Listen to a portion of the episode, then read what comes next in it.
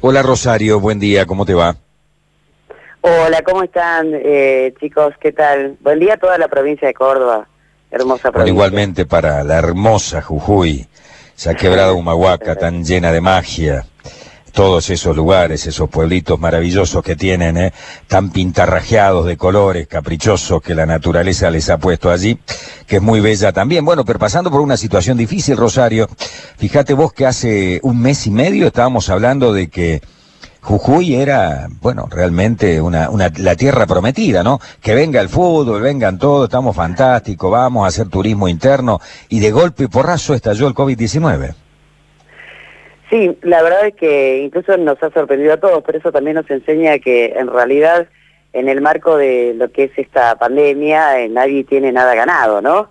Este, y es una pelea día a día. Bueno, lo que ha pasado en la provincia eh, arrancó, digamos, con el dato el día 16 de junio, con dos policías que se contagiaron aparentemente, según lo que dijo el propio gobernador, habrían cruzado a Villazón, Villazón eh, La Quiaca, este, es la frontera nuestra, eh, ellos habrían ido a La Quiaca con el gobernador en una comitiva con el gobernador eh, y los policías habrían pasado en principio a Villazón.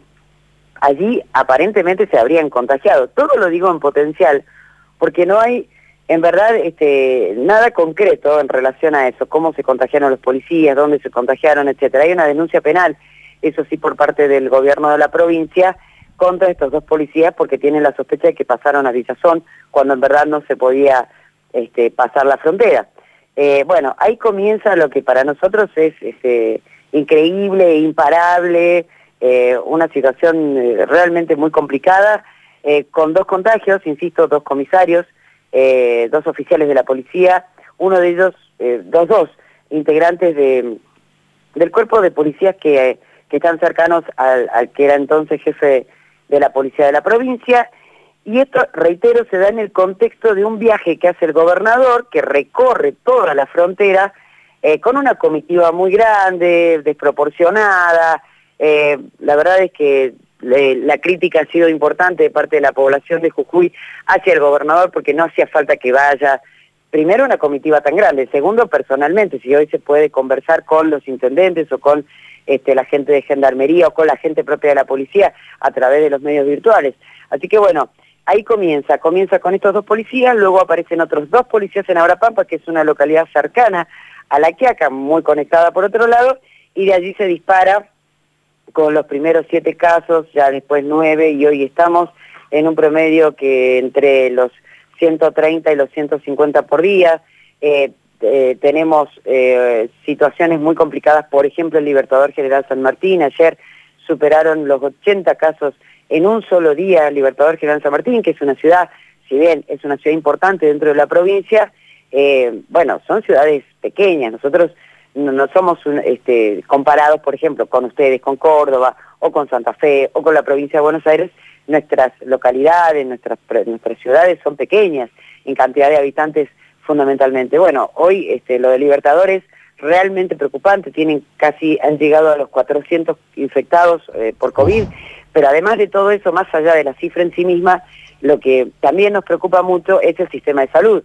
Eh, durante la primer cuarentena nosotros arrancamos una cuarentena el 13 de marzo, o sea, antes que el gobierno nacional, durante, tuvimos una cuarentena que creo que duró tres semanas, fue muy estricta, y ahí el gobierno de la provincia armó las carpas, digamos, hospitalarias, que no son hospitales de campaña, son mal llamados hospitales de campaña, un hospital de campaña tiene otras herramientas, son carpas hospitalarias, este, muy bien montadas acá en la ciudad y otras en el interior, pero eh, aparentemente eso no estaría siendo suficiente.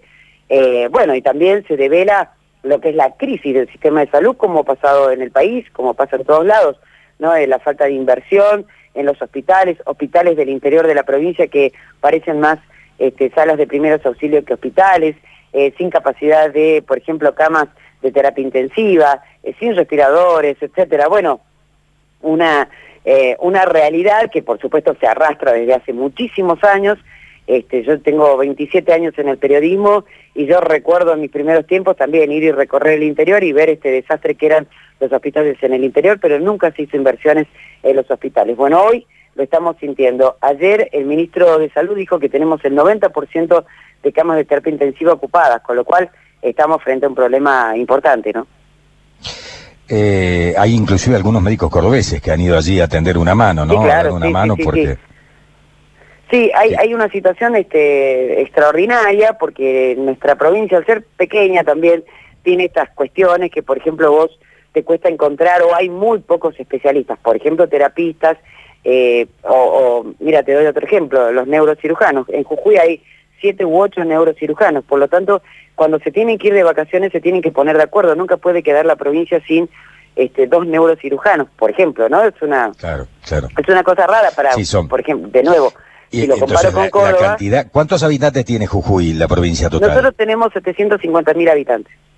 Claro, 750 mil. Estamos hablando de contra cuatro palos de Córdoba, es seis veces más, más pequeña y tiene casi la misma cantidad de contagiados que Córdoba, ¿no? Y, y, casi duplica la provincia de Santa Fe. Sí, sí, estamos respecto del país, este, exceptuando el AMBA y Córdoba, pero de nuevo, nosotros tenemos muy poquitos Sí, proporcionalmente debe ser, junto a Chaco, la provincia de mayor cantidad de infectados. Sí, sin duda. Proporcionalmente a la cantidad de habitantes. Claro, pero la diferencia con Chaco es que Chaco arranca mal, es decir, ellos llevan ya desde, desde marzo una situación muy complicada. Para nosotros explotó en un mes. O sea, nosotros nos vimos sorprendidos en un mes este, eh, y eso también te colapsa el sistema de salud, porque es todo junto y al mismo tiempo. Sí, es tremendo lo que ha ocurrido allí, ¿no? Eh, y pensar que al, comienzo se lo veía hasta con simpatía, ¿no? Los, los videos que hacía eh, cosiendo a mano los barbijos el gobernador y que yo otros tutoriales, cuando se decía muchacho, no se justifica que nadie, todo el mundo puede tener un barbijo, cuesta nada, eh, un, un cachito de ganas de hacerlo, nada más y, la verdad que venían bien, bien, bien en Jujuy hasta que ocurrió esto. Claro, tienen mucha permeabilidad con la frontera de Bolivia y en Bolivia la cosa aparentemente está absolutamente descontrolada, ¿no? Sí, sí, eh, eh, Bolivia nos preocupa realmente mucho. Esto, a ver, y además también nos deja una enseñanza. Por, por un lado, digamos, la, la, la política y es que, este, bueno, no, no, no hay que gritar el gol antes de hacerlo, ¿no? Eh, yo soy hincha de Boca, eh, fanática, y recuerdo el gesto eh, del jugador de Boca cuando le hace el gol a River en Madrid. Bueno, terminamos perdiendo 3 a 1. nunca hay que festejar el gol antes de hacerlo o antes de que termine el partido del triunfo. Eso por un lado. Y por otro lado, a mí me parece también que no hemos aprendido una lección que nos dio la historia. Durante otras situaciones de, de gravedad, en términos de enfermedades contagiosas, etcétera, la Argentina siempre trabajó con Bolivia. ¿Por qué? Porque Bolivia es, este, tiene problemas muy serios también en su sistema de salud, peores que los nuestros, por supuesto. Y entonces, al ser tan permeable nuestra frontera, le pasa lo mismo a Salta. Bueno, si ellos tienen un problema serio, el problema nos rebota a nosotros. En otras situaciones se hizo un trabajo conjunto, sobre todo con las provincias. Es más, te voy a decir, a ver, este, eh, nuestros próceres ya dejaron escuelas para Bolivia, eh, un ex gobernador de Jujuy en el año 67 veía que eh, los estudiantes, que los chicos bolivianos venían a estudiar a la provincia de Jujuy. ¿Qué hizo? Les construyó él una escuela en, en Villazón. Entonces digo, el trabajo conjunto también tiene que ver para lograr que a vos no te pase. Digo, a tu vecino más cercano siempre está en problemas de ese tipo, bueno, hay que ayudarlo o trabajar juntos. Esto no se hizo esta vez. Y el, el resultado es este que vemos. Entonces tenemos este, de nuevo, que no hemos aprendido de la historia eh, y que además no hemos sabido trabajar, digamos, en la frontera. La frontera no deja de ser un colador, porque es muy amplia, porque no se puede controlar todo, porque además el río que nos separa hoy está seco porque es invierno, y eso, vos tenés casi 200 kilómetros de, de, de frontera que que es muy difícil de controlar, es, te diría casi imposible de controlar. Pero pasa lo mismo en Salta, como decís vos, pasa lo mismo en Formosa. Exacto. En Formosa también el río está seco y, y, van y vienen, los bolseros traen, llevan, es imposible de controlar, es muy, muy difícil. Por eso era llamativo que estén también en principio Jujuy, que era limítrofe con Bolivia, Formosa, Bolivia, que, que era límite con Paraguay, eh, que son fronteras tan permeables y que estuvieran también. Bueno, Formosa sigue eh, con un buen ranking, digamos, ¿no? Pero Jujuy estalló lamentablemente. Nacho, ¿tenés alguna pregunta allí en Estudios Centrales? Sí, consultarle a Rosario sobre esta llamativa campaña que hace la Municipalidad de San Salvador de Jujuy que dice, eh, trata tu barbijo como tu ropa interior. ¿Es así, no, lo que han largado? Bueno, chicos, en estos tiempos yo veo cada cosa que me da un poquito de vergüenza ajena, pero bueno. ¿qué será porque hay algunos que usan un, un, pedazo de corpiño, viste, de barbijo. ¿Será por eso? yo creo que hay, este, esto, este, bueno, nos trae problemas de ese tipo también. Me parece que hay errores en la comunicación institucional. Habremos visto todos lo que ha pasado también con el aviso que sacó el gobierno nacional, este, poniendo un médico que le ponía el, el, oxígeno a una persona sin barbijo, bueno, nada. Eh, yo creo que la, El propio presidente se abrazaba con gobernadores sin barbijo. Claro, claro, una falta de, de, mm, este, de ejemplos o de actitudes ejemplificadoras importantes. Me parece que que también pasa por ahí. Yo insisto con el tema de la demagogia, con creer que le ganamos a alguien. Yo no me olvido del presidente hablando con un regatonero, no sé, con un cantante, no me acuerdo quién es, pero yo soy grande, así que no, no escucho mucho esa música, este, diciéndole parece que le estamos ganando al virus.